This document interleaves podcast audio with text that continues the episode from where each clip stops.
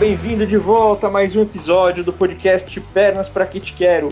E hoje a gente vai falar sobre uma parte que virou mais do que importante na corrida: o tênis. Ele sempre foi um acessório, mas entrou em evidência, chegou a ser investigado pela World Athletic, a antiga IAAF, que é a Federação Internacional de Atletismo. O que até o início do ano de 2020 parecia coisa de outro mundo, virou realidade o tênis com placa de carbono, que agora é fabricado por praticamente todas as marcas de tênis.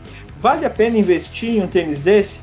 Bom, antes de qualquer coisa, a gente precisa entender como a gente chegou até aqui. A Nike revolucionou o mercado de tênis com o Vaporfly 4%. Prometia, como sugere o nome, um ganho de 4% na performance. Isso em 2017. Ou seja, um tempo de 2 horas e 10 minutos para maratona, algo que é muito bom, o atleta seria até 5 minutos mais rápido, muita coisa, né? Em seguida veio o Vaporfly Next por cento, e aí os recordes começaram a despencar e ele começou a ganhar prova atrás de prova.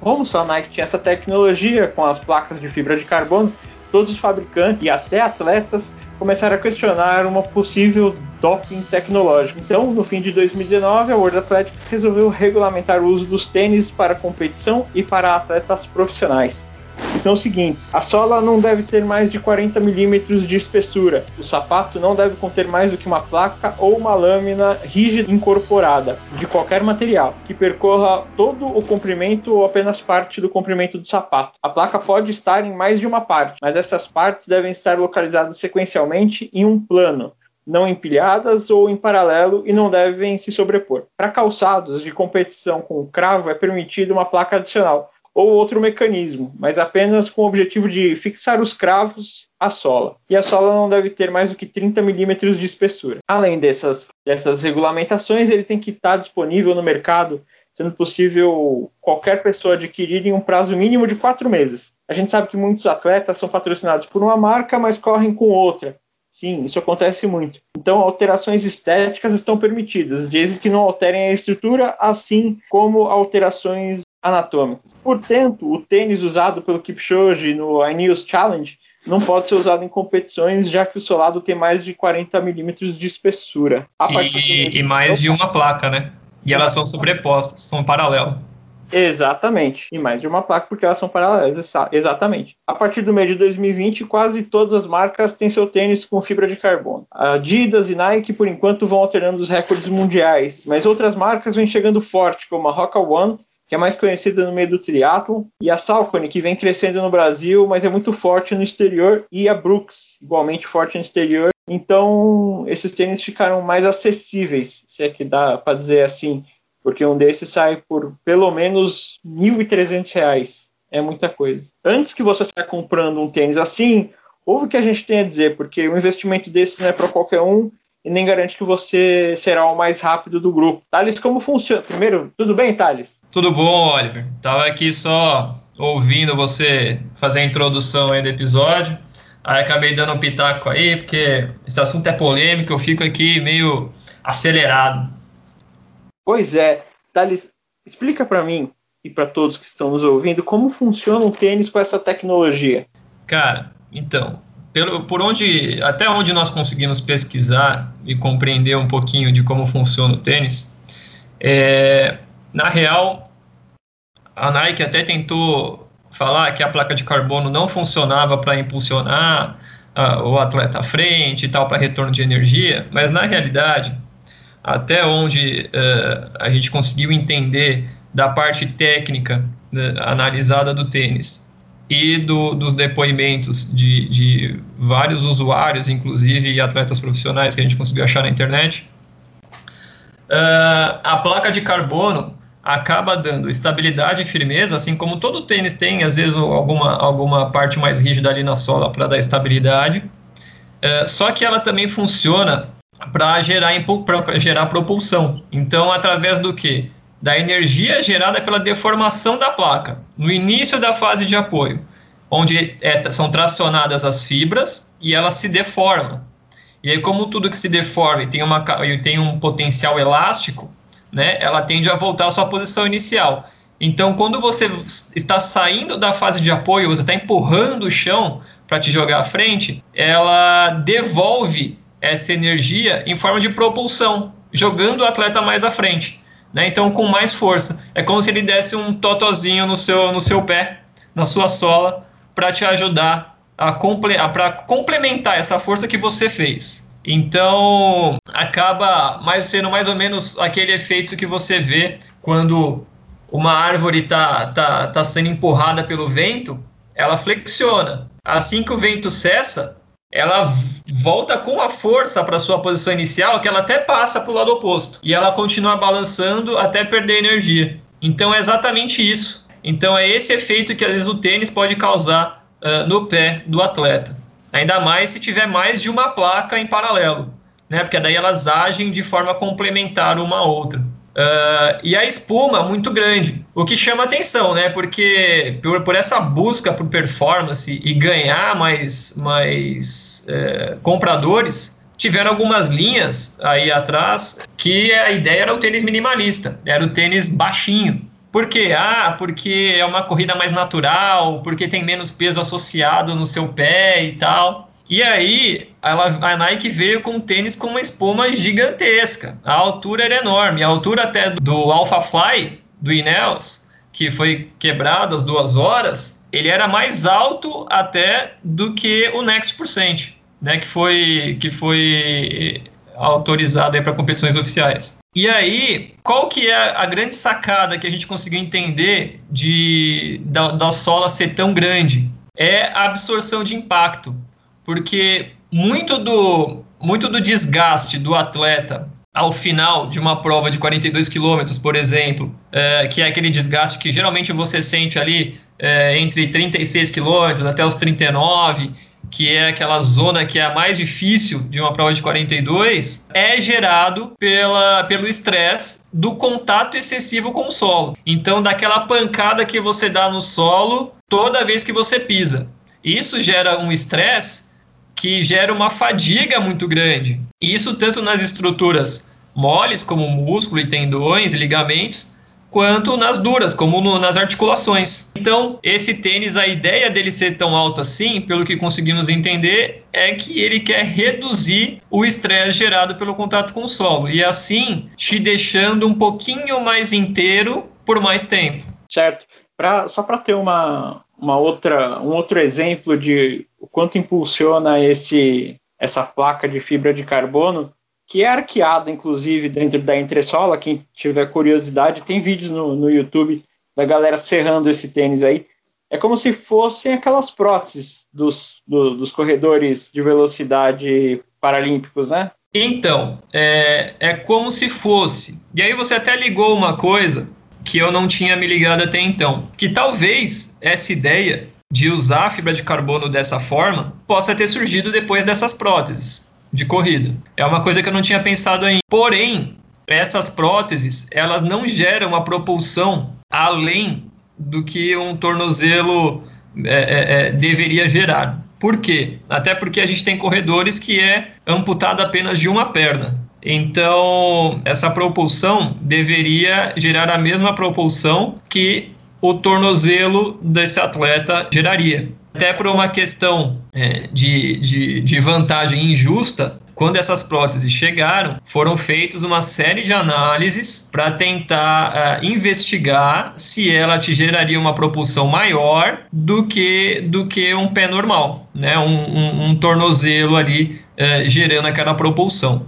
A conclusão que chegou na época é que ela não ajuda além do normal. Essa, esse é o básico de qualquer lâmina para corrida. Ela não pode te gerar uma propulsão além do normal. É, veja, a gente está falando de tênis, mas é claro que o tênis não corre sozinho, né? Eles estão com os melhores atletas do mundo. O tênis veio para complementar os treinos e habilidades humanas, Thales? Cara, essa pergunta é, é, é, é complexa e capciosa, assim, porque na real mesmo, ela não veio para complementar o treino, ela veio para complementar a competição e o meio competitivo. Ela não é, ela não é para complementar em si o treino, é para você garantir o seu nível de competitividade em uma prova, porque é aquela coisa. Se liberam uma, algo ou algum recurso que ajude, se você estiver no mesmo nível de, do, seu, do seu competidor, do seu, do seu adversário mais próximo, se você estiver no mesmo nível que o seu adversário, e ele usar, ele não vai estar errado e ele tem muita chance de chegar na sua frente. Então acaba sendo uma obrigação você usar em prova. E não que isso seja uma complementação aos treinos, mas seja uma obrigação de você usar em prova. É, a gente estava conversando antes de gravar e a gente falou do iNews Challenge, né? A gente até falou aqui. O iNews Challenge, para quem não sabe, foi um projeto da Nike com uma farmacêutica que juntou os melhores corredores do mundo e elegeram o Kipchoge como o, o atleta para fazer esse, esse percurso. Então a ideia era quebrar a barreira das duas horas no percurso da maratona. O que a gente fala no percurso da maratona e não na maratona, porque não foi homologado. Não era uma competição, era um uma pista de testes, na verdade. E no, no iNews Challenge, o Kipchoge correu para baixo das duas horas, mais precisamente em 1 hora, 59 minutos, 40 segundos e 2 centésimos. Foi a única vez que se, é, foi quebrada essas duas horas. Depois, nas competições, ainda não foram só que ele quebrou com o tênis que é o proibidão do, da corrida de rua. Foi o tênis proibido pela World Athletic. E onde a gente entra? No limite do ser humano. Porque há uma crença de que duas horas é o limite. Duas, ninguém correu abaixo de duas horas 42 quilômetros. Só que a gente está entrando num campo que já não é mais inerente ao nosso corpo. A gente conversou aqui. Treinamento é inerente ao nosso corpo porque nós temos que treinar, é um processo. Alimentação é um processo natural também, e descanso também é um processo natural, mas o tênis não é. O tênis é, é um doping tecnológico. Os outros atletas de todos os tempos não tiveram a oportunidade de correr com um tênis desse. Então a gente não sabe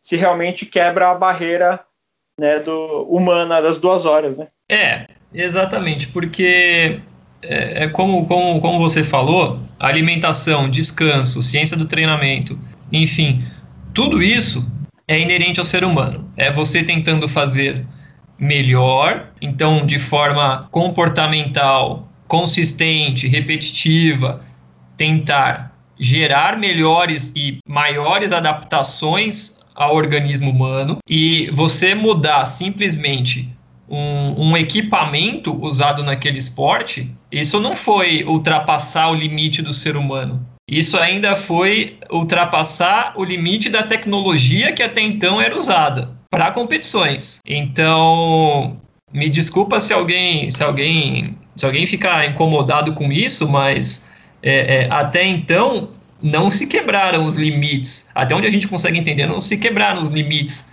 humanos. O Kip ele, ele treinou e ele fez o melhor que ele podia realmente. E talvez ele tenha até quebrado o limite dele, tem até feito melhor do que ele já fez na vida dele. Mas sem aquele tênis, talvez ele não conseguisse quebrar as duas horas, assim como ele não conseguiu fazer isso sem aquele tênis, sem aquela estrutura, sem aquele ambiente controlado, ele não conseguiu fazer. Nas competições oficiais, ele ainda se mantém acima das duas horas. Ele e todos os outros, né? Ele e todos os outros.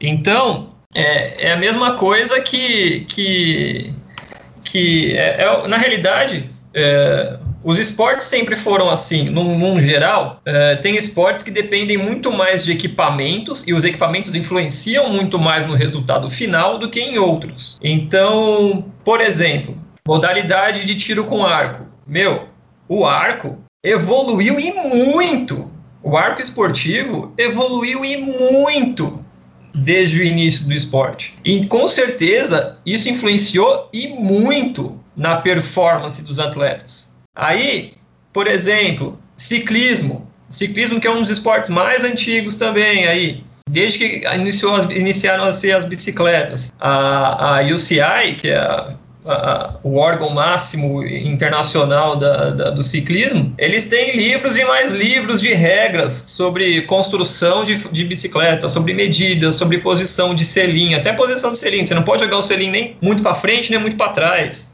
Distâncias máximas do, do da mesa do, da bicicleta, é, tudo, tudo. Eles, e mesmo assim, as empresas continuam evoluindo e essas evoluções continuam chegando até o esporte.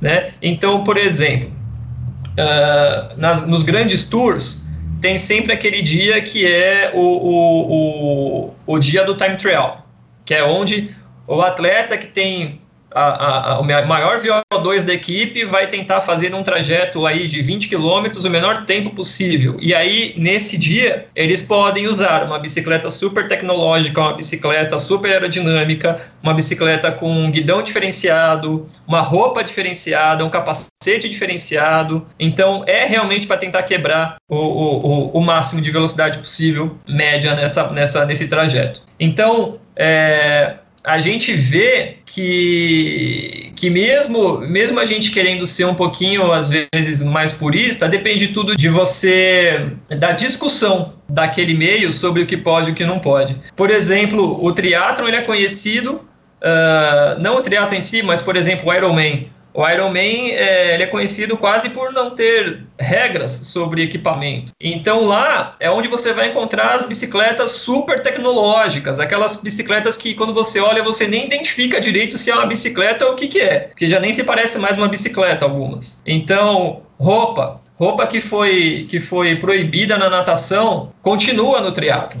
Né? Então eles podem até usar roupas que é, é, é, alteram a densidade corporal e eles mu mudam a, a, espessura dessa roupa nas partes mais densas do corpo, até para te ajudar. E aí aconteceu isso com a natação também. Essas roupas que hoje estão no triatlon eram usadas também na natação. E aí, como assim como a corrida hoje vem acontecendo, uh, tiveram que esperar os, os resultados, e aí foi um recorde quebrado atrás do outro, aquela alegria toda, aquele alvoroço, e aí chegaram-se a um consenso que, ah, então a gente não, não vai poder usar mais é, roupas que alteram a densidade corporal, uh, os homens não vão poder usar mais os macacões completos, e só vão poder uh, usar roupas que, que deixam com uma superfície mais lisa e firme, uh, que diminuam o atrito e diminuam a resistência uh, frontal e só. E é o que tem hoje, que foi discutido naquela época que poderia ser usado. Mesma coisa hoje, foram estabelecidos limites, né? para a tecnologia. Mas quem é que decide esses limites? São as pessoas que estão, estão envolvidas naquele esporte. Então, aquela comunidade é que vai decidir quais são os limites que vão ser impostos. Uh, será que vão ter limites ou a gente vai colocar alguns parâmetros? Ou vamos deixar rolar solto? Então, Uh, a gente fala assim no mundo ideal que são todos do esporte que vão, que vão, poder, vão poder decidir isso, mas na real, na real mesmo, são as entidades máximas de cada esporte que vão decidir isso. Eles é que vão acabar soltando o, o, os parâmetros ou não. A gente nem. Eu até nem gostaria de falar isso aqui, mas é, é, a gente sabe que existe uma série de questões, e ainda até vou, vou falar, porque a gente é até um pouquinho mais livre aqui no podcast. A gente sabe que existe lobby dessas empresas, né, para você conseguir para você conseguir homologar esses produtos, até porque me faz pensar assim, é, qual que é a vantagem de uma empresa dessa, é, uma empresa qualquer que for, gerar esses produtos que melhoram performance em atletas profissionais. E até no caso do tênis, em atletas que não são profissionais. É gerar mais consumo. Você concorda comigo ou não, Oliver? Concordo, eu concordo. Até porque essas empresas, essas grandes empresas, elas são patrocinadoras também do, de grandes eventos do esporte. As federações ganham muito dinheiro com elas. E elas ganham muito dinheiro com as federações, entendeu? É uma via de mão dupla.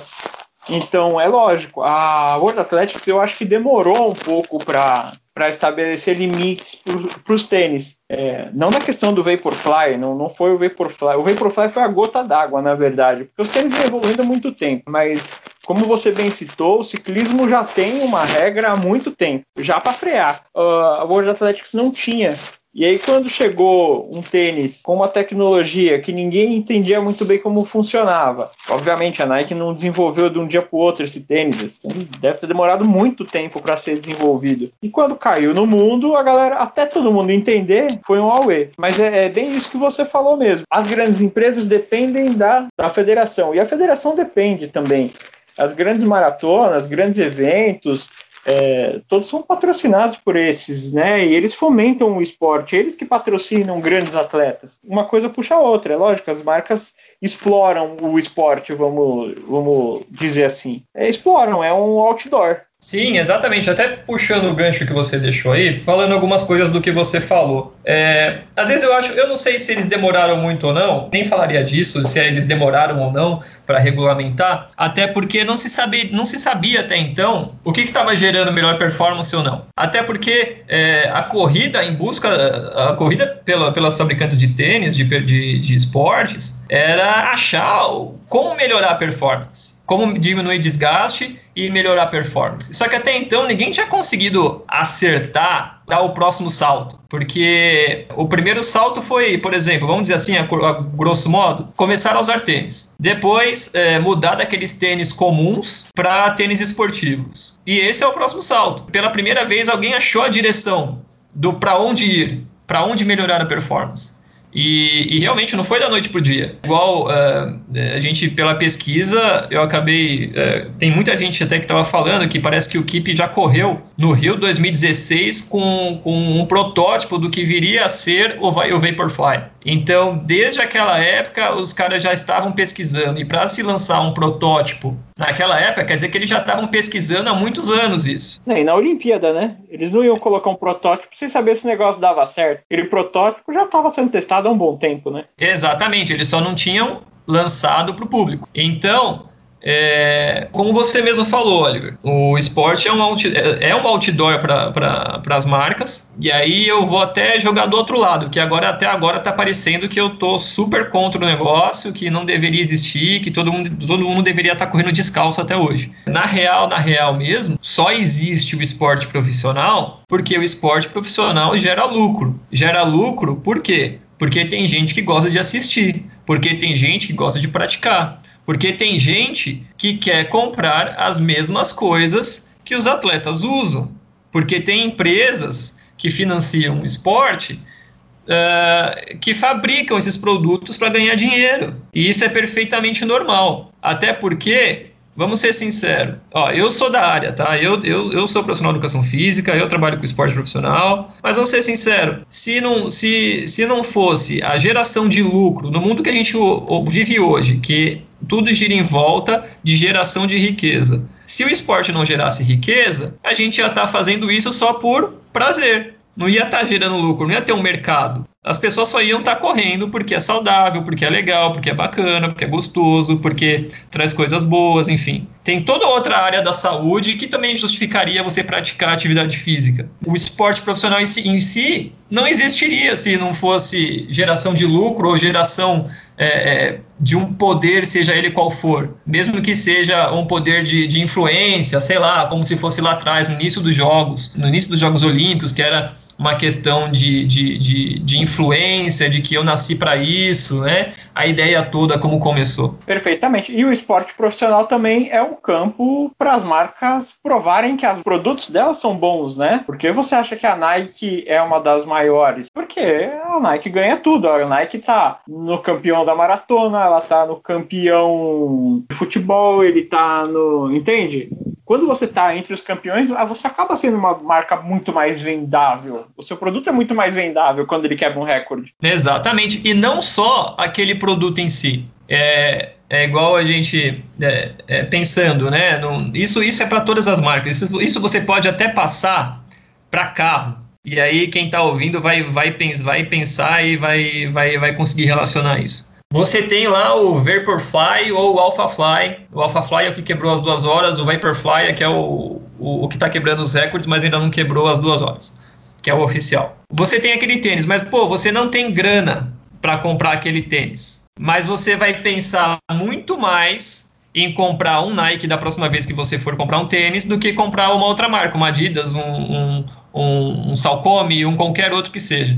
Por quê? Porque ele faz todos os tênis dele, que lógico tem o top de linha, e todos os que estão abaixo serem muito semelhantes. Eles só não te entregam a mesma performance, mas eles são muito semelhantes. E só deles serem daquela marca que é top das marcas, te faz pensar em comprar um tênis deles. E aí eles estão vendendo. É a mesma coisa com o carro. Hoje você olha para um, um Prisma, você olha por o Prisma, ele de frente, ele parece muito um Camaro, velho. Tá entendendo? É, são linhas de, de, de né, faixas de preço.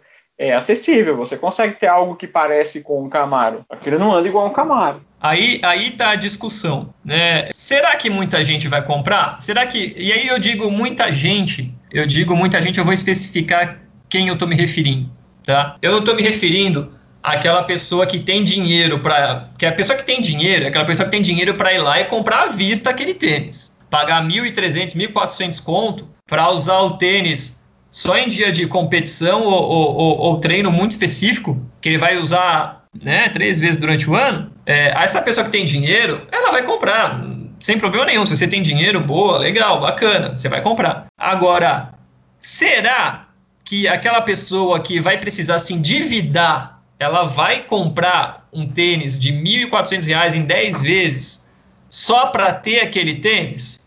Ou, ou ela vai começar a comprar só os que estão abaixo dele porque são os que ela pode pagar? Será que essa propaganda toda vai influenciar o, o, a compra exatamente desse tênis ou os outros da marca? Ou então, é, será que mais gente vai querer comprar esse tênis de verdade? Eu não sei. O que, que você acha? Ah, eu acho que, bom, olhando pelo lado da marca, a marca tá andando se, se, se o cara vai se endividar ou não para comprar. É, ela oferece um status, isso é fato.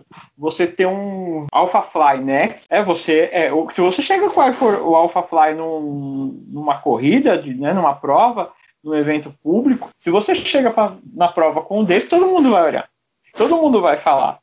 É óbvio, é, ele bota uma pressão também, porque não adianta você ter um Alpha Fly e correr a 6 por quilômetro, 5,30, 5 por quilômetro. Né? Se você tem um Alpha Fly, a galera vai cobrar de você pelo menos um pódio. Mas é status, assim como telefone.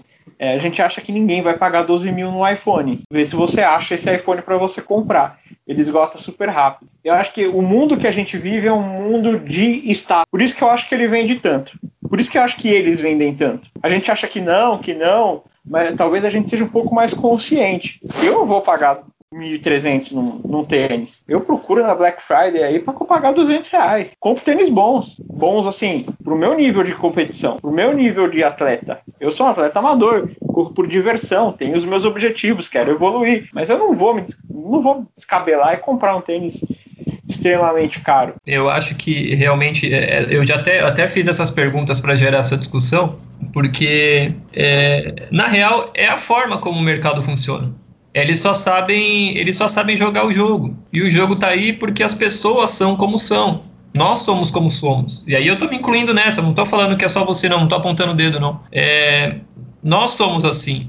Então, eles jogam o jogo de uma forma muito bem, porque eles conhecem as regras. Eles sabem como a gente funciona, como todos nós funcionamos. Né? Agora, claro que, um, que uns e outros acabam conseguindo ter um entendimento de alguma forma diferente das coisas para conseguir se salvar desse, de, desse, desse, desse caminho de, por exemplo, de se endividar para caramba só para comprar um monte de coisa que ela não vai usar de verdade, né? É, então é, você você acaba conseguindo jogar um pouquinho melhor esse jogo, assim como os caras lá grandes fabricantes de seja coisa que for. É, deixando uma opinião pessoal aí mesmo. É, quis, eu quis gerar uma, uma, uma conversa e deixar uma opinião pessoal mesmo. É, é, válido? É, lógico que tem gente que vai comprar e nem vai sentir no bolso. E aí, para esse, está ótimo, excelente. Agora, também vai influenciar as compras dos mais baratos? Talvez. Enfim. É, e isso é a busca constante.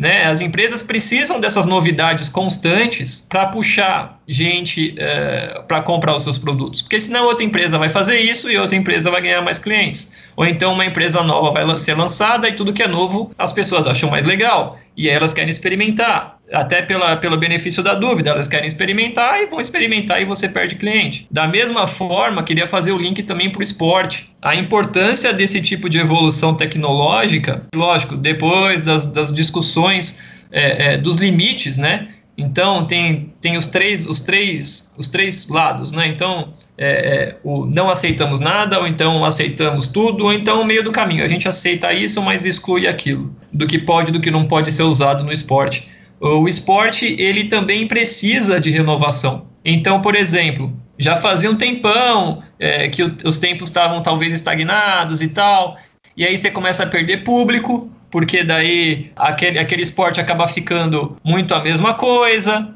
e aí começa a surgir novos esportes, outros esportes estão quebrando recordes, e aí começa a ter a atenção do público. Então, o esporte também que não se renova, que não evolui, que não caminha para frente, ele acaba também, que não tem novidades, essa é a grande palavra, não tem novidades, acaba perdendo público.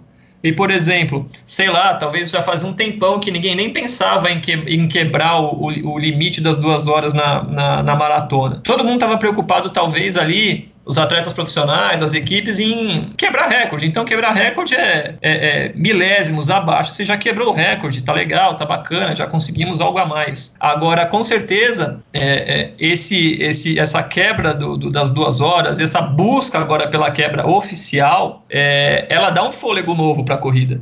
Né? Isso com certeza traz uma publicidade muito grande, traz novidades para o meio da corrida e isso atrai mais gente querendo ver isso e às vezes até praticar e aí começar a gerar mais riquezas para aquele esporte. Então, é, a reflexão que eu queria também deixar dessa, dessa, desse lado é que o esporte também precisa de renovação. Né? Então, não é também completamente ruim esse tipo de, esse tipo de evento, esse tipo de, de, de situação que a gente está vivendo agora com essa, com essa mudança, com esse salto tecnológico aí nos tênis. É, é o que eu falei, é uma né, via de mão dupla. As marcas se aproveitam do esporte para expor os seus produtos e o esporte se aproveita das marcas para fazer do esporte um grande show. Talvez é, assim, poucas pessoas tenham a paciência de ficar duas horas vendo o atleta correr uma maratona a gente que é corredor, a gente fica assistindo porque é uma empatia. A gente sabe o quanto o cara treina, é, é incrível quão rápido o cara corre, é incrível como eles mantêm o ritmo, a gente se identifica.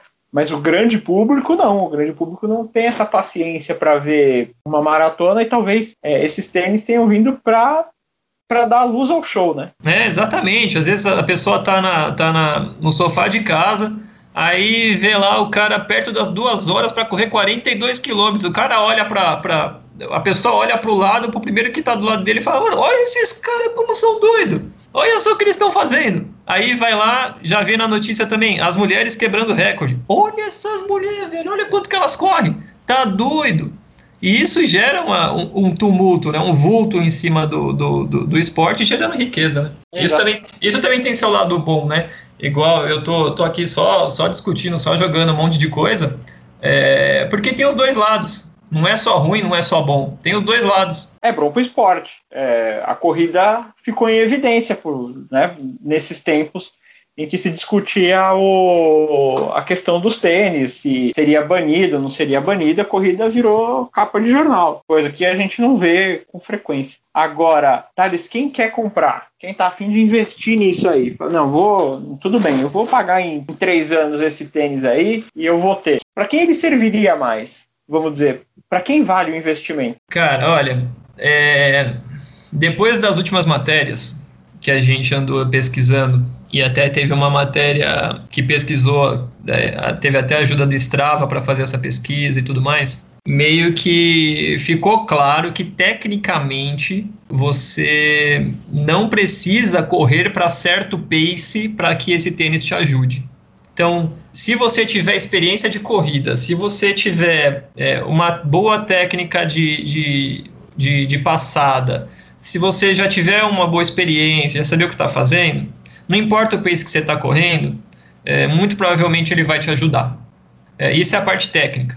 Agora, colocando um pouco outras questões é, sobre esse prisma, vale a pena para quem diretamente? Para quem gera riqueza com isso? Atleta profissional, que depende de chegar em primeiro. Para pessoas que geram dinheiro com isso, então também se incluem atletas amadores que são blogueiros, que são do Insta, que são de todos esses lugares que fazem propaganda de marcas. Então, para esses também, é, só que esses vão receber o tênis e não comprar, assim como os atletas profissionais. Para quem, para quem tem dinheiro para pagar, para quem tem dinheiro para pagar, é, é, compra o que quiser também. É, essa, essa, é a real história, então não tem problema nenhum se tiver dinheiro para pagar. Eu só acho, e essa é uma opinião pessoal, é, e aí você, por favor, até me conte um pouco da sua opinião, porque talvez sua opinião seja um pouquinho diferente. Quem vai se endividar para comprar um tênis desse? Quem, quem vai achar que só vai viver e só vai correr bem depois que tiver um tênis desse? Ó, oh, por favor, velho, não faça isso. Eu, eu vou por aí também. Eu acho que quem deveria ter um Vaporfly ou é, o Alpha na verdade é só se você for corredor amador mesmo porque o, o atleta profissional nem pode usá-lo. Não adianta ele ter, ele, ele não vai poder usar na, nas competições oficiais. Você é, mas tem o Next, né? Tem o, o, o, Vapor, né? É, o Vaporfly Next por cento. É. É, esse, esse tá regular. Agora o, o do Kipchoge, né, aquele branco e rosa. É, se você quiser comprar, ele está 1.800 na internet, no site da Nike, inclusive. E se você quiser comprar, tudo bem, você pode usar na sua prova, você não vai ser banido, porque é mais para prova profissional. Mas é, eu vejo mais como status, vejo algo que não vai mudar a sua vida, você não vai ser mais saudável, você não vai ser mais. Não, não vai acrescentar nada demais na sua corrida, você só vai diminuir o seu pace, que é algo supérfluo, se a gente for por no que a gente propõe aqui no nosso podcast, que é saúde e bem-estar. A gente não corre para ganhar dinheiro, a gente não corre para ganhar troféu, a gente corre por nós, né? E se a gente quiser baixar os nossos tempos, alcançar as nossas metas, a gente só tem um caminho, que é o treinamento. Então, óbvio, se você é um atleta de performa, você é um atleta amador que luta pelo pódio, talvez valha o investimento. Agora, se você corre por diversão, como a gente aqui corre, e eu não estou falando que nós aqui somos melhores porque não gastamos 1.800 num tênis, é, talvez a gente não gaste 1.800 num tênis, mas talvez a gente gaste 1.800 num, numa camisa, numa mochila, no celular, cada um tem sua prioridade. Mas a gente é apaixonado por corrida, não à toa a gente faz esse podcast. Então acho que se, é isso. Se você performa e luta por pódio, talvez valha. Se você corre por diversão, cara, guarde esse dinheiro e vai correr uma maratona em Londres, vai correr uma maratona em Berlim, Nova York, Buenos Aires, Santiago. Eu acho que dá para utilizar melhor esse dinheiro aí. É, é na real, é verdade, cara. Na real, é, é, é, isso mesmo que você falou, mano. É, cada um é cada um, cada um tem sua prioridade, velho. É, se você quiser comprar, compra, não tem problema nenhum, velho, sabe? É, cada um, cada um sabe de si e tal, enfim. É, as coisas estão aí para serem compradas, para serem usadas, né? Cada um vai, vai escolher onde quer gastar o dinheiro. Não tem, não tem essa. Exatamente. São tênis bons, não tem como dizer que não. São tênis que devem ser confortáveis, que devem fazer você correr muito mais tranquilamente. Mas é, não acho que seja uma prioridade assim. Investe primeiro em você antes de investir num tênis. Exatamente. Então, na realidade, no passar da régua, né? Investimento é, é, é indicado vale para quem? Para quem quiser, velho. Ou seja, cerveja. Ficamos na mesma. Cerveja, a gente ficou na mesma, velho. Boa, fechou? Perfeito. Pois é, é mais curiosidade para quem é, acha que estava na dúvida de compra ou não compra um Vaporfly. É, a verdade é que se você quiser comprar, tiver a fim de pagar, pague. Mas se você não treinar, você não vai correr bem. Exatamente. Perfeito. Mais alguma coisa? Não, acho que a gente jogou, jogou muitas ideias, tanto a favor quanto contra, e, e, e ficamos aí para cada um decidir. Né? Assim como eu decido as minhas coisas, você decide as suas, Cada um vai poder ter mais pontos de vista para tomar sua decisão. É verdade. Então é isso. Obrigado, Thales. Valeu. Você que ouviu a gente até aqui, manda lá no Instagram se você vai comprar ou não vai comprar o Vaporfly. Você não vai poder mostrar para ninguém, porque por enquanto a gente não tem prova é, presencial, só no Instagram. Beleza? Então manda lá pra gente se você acha que deve comprar, se não deve comprar, se ajuda, se não ajuda, manda uma crítica, manda uma sugestão de tema que a gente tá aberto para conversar, tá bom? Tanto no arroba pernas underline pra que te quero, como arroba coach é só chamar que a gente bate um papo. Até a próxima, pernas pra que te quero.